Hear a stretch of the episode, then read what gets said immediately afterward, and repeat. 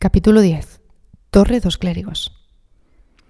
Hago una pequeña parada intermedia antes de llegar al grande finale para enseñarles la icónica Torre dos Clérigos, un proyecto realizado por Nicolau Nasoni para la Hermandad de los Clérigos, que se encargaba de cuidar al clero más pobre.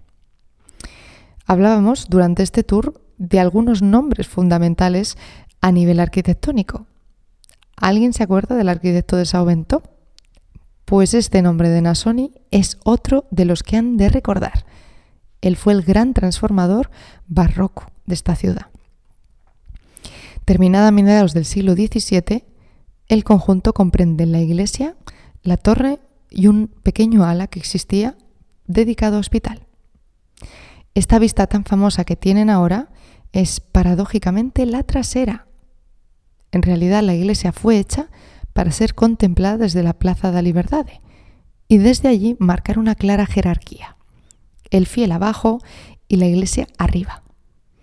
Esto además favorecería la caída de quijada frente al fiel y efectivamente ante tanta belleza una expresión de oh, uno de esos efectismos que nos gustan tanto y de los que también era muy fan el barroco. De fachada serena pero con tres grandes cristaleras grandilocuentes, la iglesia esconde una sorpresa, su planta elíptica. Y antes hablaba del efectismo barroco, pero ya saben que la teatralidad fue otra de las características de este momento. La Eucaristía era para ellos el teatro, el gran misterio del mundo.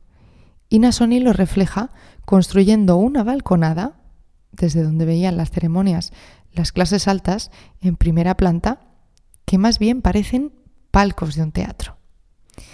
Antes que me pregunten, sí, se puede subir a la torre. Son 75 metros y 225 escalones. No son tantos como parece. Si me permiten una recomendación personal, es el único monumento de la ciudad que abre hasta las 11 de la noche en verano. En invierno hasta las 7. Y si suben un poquito antes de esa hora, que ya será de noche o estará atardeciendo, contemplarán una perspectiva maravillosa, con toda la ciudad iluminada bajo sus pies. Pero para los que no se animen a subir, no hay problema, porque termino el tour con otra perspectiva increíble y además bajando una cuesta. Por aquí. Les queda el último paseo hasta la parada final del tour. Crucen la calle y verán, enfrente suyo a la derecha, un gran edificio el Centro Portugués de Fotografía. Si se fijan, hay una pequeña calle que sale a su izquierda, la Rúa Savento da Victoria. Recórranla hasta el final.